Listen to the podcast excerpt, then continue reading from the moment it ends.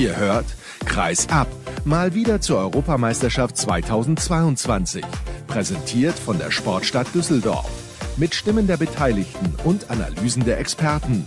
Zwar nicht vor Ort, aber mit maximalem Einsatz. Und mit eurem Begleiter durch die Sendung, Sascha Staat. Mit einem versöhnlichen Abschluss beendet die deutsche Nationalmannschaft das Turnier in Ungarn und der Slowakei. Hallo und herzlich willkommen zur nächsten Ausgabe von Kreisab. Ich freue mich sehr, dass ihr wieder eingeschaltet habt. 30 zu 29. Es war ein Zittersieg, es war ein Arbeitssieg, es war ein Sieg der Moral. Was auch immer es war, darüber spreche ich jetzt mit meinem Gast. Er ist der Trainer des TBV Lemgo Lippe, Florian Kehrmann. Hallo Flo, ich grüße dich. Hallo. Erstmal schön, dass du dir die Zeit genommen hast, direkt nach Abpfiff sozusagen. Wie bewertest du denn die Leistung heute gegen Russland? Ja, ich glaube, erstmal war wichtig, dass wir, dass wir das Spiel zum Abschluss noch gewonnen haben. Ich glaube, äh, das ist so fürs Gefühl gut, dass man aus dem Turnier kommt, dass man auch nochmal gesehen hat, gegen eine Mannschaft, die sicherlich mit den Russen auch, auch positiv überrascht hat im Turnier, mithalten kann und sie auch trotz ja, ja personellen Problemen dann am Ende auch besiegen konnte. Was hat denn deiner Meinung nach den Ausschlag gegeben, dass die Russen heute ein klein wenig schlechter waren als die deutsche Mannschaft, was das Endergebnis angeht? Ja, ich muss ganz ehrlich sagen, ich habe ja nur so 45 Minuten gucken können. Das, was ich gesehen habe, war schon, dass die Deutschen ja eigentlich immer so ein bisschen Kontrolle über das Spiel hatten, dass wir eigentlich mit eigenen Fehlern so ein bisschen die Russen immer wieder zurückgeholt haben im Spiel, gerade auch so am Anfang der zweiten Halbzeit, wo sie meiner Meinung nach zu früh die Russen wieder rankommen lassen. Und letztendlich war es dann ein Spiel, ja, so auf Augenhöhe. Aber trotzdem glaube ich, dass was wichtig ist, dass man aus solchen Situationen, diesen Drucksituationen am Ende von einem Spiel dann auch lernt. Und da haben sie Ruhe bewahrt und das, das war wichtig. Und dann haben sie das Spiel meiner Meinung nach dann auch verdient gewonnen. Das finde ich auch. Du hast jetzt gerade eine Phase kurz nach der Pause angesprochen. Da gab es einen 3 zu 0 Lauf der Russen, ich glaube in einer Minute 20 Sekunden. Das ist natürlich was, was man sich auf dem Niveau eigentlich überhaupt nicht erlauben darf. Normalerweise wird das eiskalt bestraft dann auch hinten raus. Ja, das ist ja das, das Problem dann, wenn man diese Fehler auch gerade in, in, in den Spielen macht gegen die vielleicht auch noch besseren Mannschaften, dann wie Spanien, Schweden und Norwegen. In den Phasen war es dann einfach spielentscheidend. Da waren die Spiele vorher sehr, sehr eng. Und dann kommen die Phasen, wo wir zwei, drei Tore zu schnell mit zu vielen Fehlern dann irgendwo wegschenken. Und dann reicht das halt gegen die Top-Nationen vielleicht nicht. Da müssen wir weiter dran arbeiten. Ich glaube, das ist natürlich trotzdem auch ein bisschen geschuldet dann den ganzen vielen personellen Wechsel, dass die Leute dann auch nicht eingespielt sind und ja, auch ein paar individuelle Fehler waren dann zu viel. Trotzdem finde ich, man sollte nicht immer nur über die negativen Dinge sprechen, sondern auch über die positiven. Und ich finde, wir haben, egal in welcher Aufstellung, immer, immer geschafft, eigentlich gute Abwehrreihen auch zu bauen. Und wir haben auch geschafft, Spanien, Norwegen, Schweden wirklich davor Probleme zu stellen. Was in den Spielen dann halt wirklich gefehlt hat, waren dann ja diese Durchschlagskraft im, im, im Angriff und, und halt diese Fehlerphasen. Und das müssen wir weiter abstellen und ich glaube trotzdem, dass wir viele positive Erkenntnisse gewinnen konnten. Was hat dir denn bei der deutschen Mannschaft besonders positiv gefallen? Weil wir könnten natürlich jetzt auch noch länger über diese Partie gegen Russland sprechen, aber ich glaube, im Endeffekt ist dazu eigentlich alles gesagt. Es war ein letztes Spiel bei einem Turnier und der Sieg war ja auch verdient und die Fehler, beziehungsweise die Punkte besser gesagt, warum Deutschland diese Partie gewonnen hat, haben wir jetzt eben gerade ein bisschen erläutert. Aber bleiben wir zunächst mal bei den positiven Dingen. Was ist dir in diesen insgesamt sechs Spielen bei der deutschen Mannschaft in Erinnerung geblieben, wo du sagst, ja, das hat mir sehr gut gefallen? Ja, sehr gut gefallen hat mir, glaube ich, die Herangehensweise, wie sie am Anfang mit der Situation umgegangen sind, mit, mit einem jungen Team anzureisen, mit vielen neuen Gesichtern, mit trotzdem Spielern, die alle ihre Rollen hatten. Und ich glaube, das war gerade in der Vorrunde wichtig, dass jeder genau wusste, was da seine Rolle ist. Jeder hatte eine Aufgabe, die er erfüllen konnte und die hat dann halt dafür gesorgt, dass wir natürlich vielleicht auch in einer nicht so starken Vorrundengruppe gespielt haben, aber trotzdem da auch dann die, die Mannschaften bestimmt haben. Was leider ein bisschen schade ist, dass dann durch Corona halt ja, die ganzen Rollen so ein bisschen durcheinandergewirbelt wurden. Ich glaube, davon haben wir aber trotzdem gelebt. Einfach eine große Breite in der Nationalmannschaft. Wir konnten das dann mit individueller Klasse auch, auch auffangen. Aber dieser Spirit von der Vorbereitung und von der Vorrunde, das ist uns dann so ein bisschen abhanden gekommen und das hat, glaube ich, dann ja dazu geführt, dass es dann nicht gereicht hat gegen die wirklich besseren Nationen. Es waren natürlich sieben Spiele, nicht sechs, Entschuldigung. Also da habe ich mich ein klein wenig verzählt, aber zumindest ist mir noch aufgefallen. Also jetzt, wo du es auch angesprochen hast mit diesen Rollen und dass die Rollen sich im Laufe des Turniers natürlich verändert haben, finde ich, war ein ganz, ganz entscheidender Punkt. Das hat mir in der Vorrunde in diesen Spielen gegen Gegner, die aber auch mehr auf Augenhöhe waren, muss man auch sagen, oder wahrscheinlich sogar ein klein wenig schlechter, also wahrscheinlich ist gut, mit Sicherheit ein klein wenig schlechter einzuordnen, deutlich besser gefallen. Das war ja auch im Vorfeld so ein bisschen das Thema, dass sich die Hierarchie Hierarchie etwas verändert hat bei einer Mannschaft. Du kennst das ja auch aus deiner eigenen Karriere und natürlich auch jetzt in deiner Funktion als Trainer. Die Hierarchie ist ein ganz, ganz wichtiger Faktor, ob eine Mannschaft funktionieren kann oder nicht. Ja, natürlich. Wir reden ja immer von einem, von einem Team und es gibt ja auch nicht nur im Sport, sondern auch in der Wirtschaft immer den Begriff von einem Teambuilding und es muss da Strukturen geben. Ähm, ich glaube, es ist immer schwer, die nur vorzugeben. Die müssen sich entwickeln. Manchmal auch über lange Zeiten, aber ich fand, und das ist ja das, was ich eigentlich vor dem Turnier auch sehr positiv gesehen. Ganz viele Leute wussten um ihre Rollen und wir haben es dann sehr erfrischend auch abgeliefert. Und nach Olympia kam ja so ein bisschen diese Diskussion auf, dass uns die individuelle Klasse fehlt, dass uns diese Starspieler fehlen.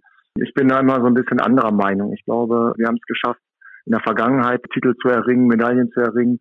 Nicht mit den Starspielern. Auch da waren es die Mannschaft, das Team, das funktioniert hat, wo jeder so seine Rolle erfüllt hat und wo Leute dann vielleicht auch in einem Turnier in bestimmte Rollen reingekommen sind. Und ich glaube, das zeigt das immer wieder in der Vergangenheit.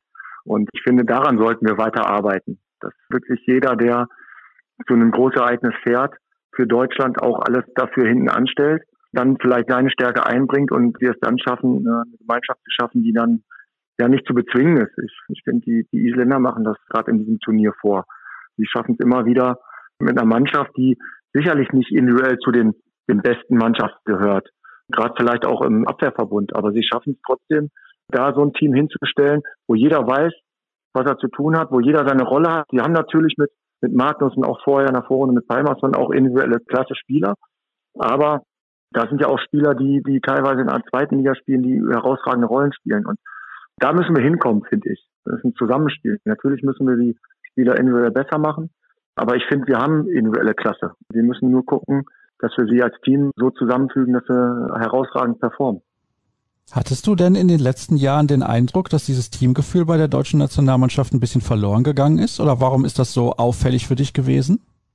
Oh, ja, das jetzt irgendwie festzumachen. Ich finde, es ist natürlich auch so, man wird dann an Ergebnissen irgendwo gemessen. Das werden dann gerade, wenn Misserfolge da sind, auch viele negative Dinge gesehen. Wenn man jetzt kurzfristig zurückguckt zu Olympia. Ich glaube, da sind wir an ganz vielen Kleinigkeiten gescheitert. Wenn wir das Viertelfinale gewinnen, sind wir Halbfinale, dann kann alles passieren. Trotzdem ist es natürlich so, und das haben wir jetzt auch im, im Vorfeld der EM gehört, dass es schon kritische Stimmen gibt, warum Spieler nicht dabei sind, die vielleicht individuell besser sind.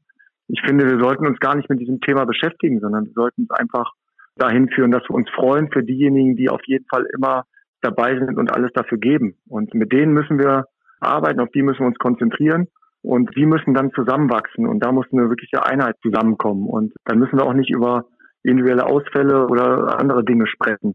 Und dann ist vielleicht auch ganz schnell möglich, wieder eine Mannschaft zu formen, die dann auch Halbfinale und um Titel mitspielt. Ja, ich bin ganz ehrlich, also ich sehe die deutsche Mannschaft insgesamt jetzt nicht so viel schlechter als beispielsweise die Isländer oder auch die Niederländer, die ja total begeistern. Man mag sich gar nicht ausmalen, was die noch hätten erreichen können, wenn die mit der kompletten Formation gespielt hätten die ganze Zeit und jemand wie Kai Smits nicht ausgefallen wäre, wären die vielleicht auch ins Spiel um den fünften Platz gekommen. Und das ist ja dann mehr, als die deutsche Mannschaft dann bei diesem Turnier erreicht hat. Also da stellt man sich natürlich schon die Frage, wie ist das möglich und warum strahlen auch andere Nationen mehr diese Begeisterung aus, für ihr Land aufzutreten, beziehungsweise beziehungsweise ihr Land zu vertreten. Vielleicht hast du da auch einen Erklärungsansatz für mich. ja, ich glaube, das würde jetzt sehr weit gehen und sehr tief gehen. Ich glaube auch da ist es falsch, irgendwo Dinge rauszusuchen, die dann nicht funktionieren. Ich finde, man sollte jetzt dieses Turnier analysieren und ich glaube, wichtig sind die Erkenntnisse, dass wir viele junge Spieler in unseren Reihen haben, die, die abgeliefert haben. Wir haben meiner Meinung nach mit Johannes Goller einen Anführer gefunden, der so eine Mannschaft führen kann der immer vorweggegangen ist. Und wir haben, glaube ich, eine Situation, dass wir auch mit personellen Rückschlägen immer gut umgehen können. Und jetzt geht es darum, und das ist, glaube ich, dass wir nicht zurückgucken müssen, sondern wir müssen nach vorne gucken. Was können wir jetzt so gut machen, dass wir dann vielleicht bei der WM 2023 eine gute Chance haben, ums Halbfinale zu spielen. Und das sollten wir tun. Wir sollten nicht immer zurückgucken, was war schlecht, was ist falsch, was ist doof gelaufen, sondern was können wir mitnehmen, was positiv ist und was können wir dann dazu nehmen, um dann weiter Erfolg zu haben. Und ich finde, das muss das Ziel sein. Was glaubst du denn spieltaktisch gesehen, wo sich diese Mannschaft noch ein bisschen verbessern muss? Spielsteuerung im Positionsangriff war, glaube ich, ein großes Stichwort, jetzt ein wichtiges Thema bei diesem Turnier. Das hat nicht immer so gut funktioniert. Ja, ich finde, wir haben insgesamt noch viel Luft nach oben, was das Umschaltspiel, was das Tempospiel betrifft. Ich finde, wir machen es gut, wenn wir, wenn wir wirklich, ich sage mal, einen, einen einfachen Konter erreichen, wenn wir einen Ballgewinn haben. Das schließen wir gut ab, das machen wir auch. Aber im weiteren Tempospiel, da sind uns gerade die Spanier, die Dänen, die Franzosen, die, die Norweger halt wirklich sehr weit voraus. Und das sind dann auch die zwei, drei Tore, die ja dann immer entscheidend sind, um, um sich dann vielleicht gegen so eine Mannschaft auch abzusetzen. Und da gibt es mehrere Ansätze. Muss man mehr Spieler haben, die nicht Angriff-Abwehr wechseln, muss man mehr Spieler haben, die dann schon im Gegenstoß dann auch sehr torgefährlich sind, Tempo erhöhen.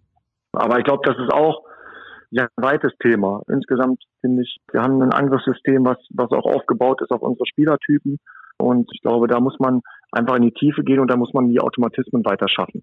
Man hat auch gesehen, wenn Julius Kühn mit einem Kai Heffner zusammenspielt, dann, dann passt es oft und sind die Abläufe gut da. Aber natürlich durch die vielen personellen Wechsel kommen dann manchmal auch Unstimmigkeiten rein und, und, und die Abläufe sind nicht immer hundertprozentig dann einstudiert und, und eingeschliffen. Und ja, das braucht dann auch Zeit. Also, um das kurz mal zusammenzufassen, du glaubst, die Qualität insgesamt ist durchaus vorhanden. Wenn man jetzt geduldig ist und auch die richtigen Schritte in die Wege leitet und dieses Wir-Gefühl schafft, dann sind wir jetzt nicht so weit weg von der Weltspitze. Ja, ich, das ist das Einzige, was ich vielleicht noch so als Kritik sehe. Ich bin immer der Meinung, wir sollten zu einem Turnier fahren mit dem Ziel Halbfinale. Egal unter welchen Voraussetzungen. Und auch unter diesen Voraussetzungen. Man nimmt sich mal jetzt Gedanken, es wäre vielleicht nicht mit Corona eingetreten. Wir hätten nicht die Ausfälle gehabt und hätten im ersten Spiel gegen die Spanier mit der vollen Truppe gespielt, mit diesem Elan aus der Vorrunde und hätten vielleicht eine Überraschung geschafft. Ich glaube, da hätte sich keiner beschwert, wenn wir über das Halbfinale sprechen. Deswegen, man sieht das jetzt an den Niederländern. Die machen ein überragendes Spiel gegen die Franzosen, machen den Rest gut. Sie haben ja jetzt auch nicht hundertprozentig überzeugt, weil sie auch enge Spiele hatten, knapp zum Beispiel gegen die Holländer. Aber sie machen dann ihren Job und hatten ein super Spiel und haben jetzt eine große Chance, Halbfinale zu kommen. Und auch die hatten große Ausfälle mit, mit Corona. Und wie gesagt, ich denke, man sollte gucken, was man besser machen kann und nicht immer zurückblicken, was man irgendwo falsch gemacht hat und was schlecht ist. Dann ein Thema natürlich, was ich noch ganz kurz aufgreifen muss zum Schluss, weil du gerade gesagt hast, die Isländer hatten mit Corona-Fällen zu kämpfen, genauso wie die deutsche Mannschaft. Sie trifft es vielleicht noch zu einem ungünstigeren Zeitpunkt. Ein Spieler, einer deiner Spieler, der ganz, ganz wichtig ist, auch für deine Mannschaft, nämlich Bjarkima Elisson, der ist auch in Quarantäne. Hast du Angst, dass sich das noch massiv auswirken wird auf den weiteren Saisonverlauf in der Bundesliga? Also Angst sollte man in meinem Job nie haben. Ich glaube, dass, da ist man völlig fehl am Platze. Wir müssen einfach mit der Situation umgehen und das tun wir seit fast ja, zwei Jahren. Wir sind immer wieder neu gefordert, neue Voraussetzungen ergeben sich. Natürlich bin ich mit Piatti in Kontakt und natürlich hoffe ich, dass er morgen vielleicht sogar schon wieder spielen kann, wenn er negativ ist. Und natürlich hoffe ich auch, dass alle Spieler, die noch zurückkommen jetzt, nicht irgendwo Virusträger sind und dann vielleicht auch noch in die Mannschaft tragen. Aber auch das wird passieren. Das wird, wir sehen das jetzt, hat jetzt in den anderen Mannschaftssportarten wie Eishockey, Basketball, da werden reihenweise Spiele abgesagt. In der Volleyballliga haben sie, glaube ich, schon die ganze Hinrunde abgesagt oder der Vorrunde abgesagt.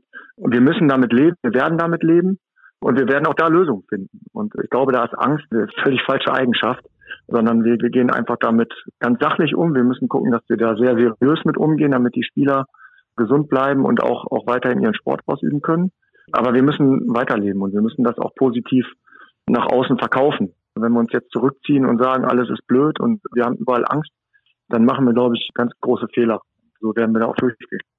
Ich hoffe, dass das auch so kommen wird, dass alle verhältnismäßig positiv an die Sache rangehen, gleichzeitig aber auch genug Geduld haben mit den Spielern, die sich infiziert haben. Ich weiß, der Druck ist natürlich hoch, dass man Spiele gewinnen will. Teilweise geht es um Titel, teilweise geht es um den Klassenerhalt und natürlich dann auch um Existenzen, das ist ja ganz klar. Aber am Ende sollte die Gesundheit des Einzelnen immer ganz, ganz vorne stehen. Flo, herzlichen Dank für deine Einschätzung, für deine klaren Worte auch zum Spiel der deutschen Mannschaft und zur Situation des DHB-Teams allgemein und natürlich auch was die Perspektive angeht. Das war's für heute. Kreis Kreisab 13 von 18 von der Handball-Europameisterschaft ist vorbei. Natürlich nicht ohne die Hinweise auf facebook.com slash kreisab, bei Twitter at kreisab und natürlich bei Instagram unter dem Hashtag und Accountnamen kreisab findet ihr uns auch. Und morgen heiße ich euch dann wieder herzlich willkommen. Bis dann. Tschüss.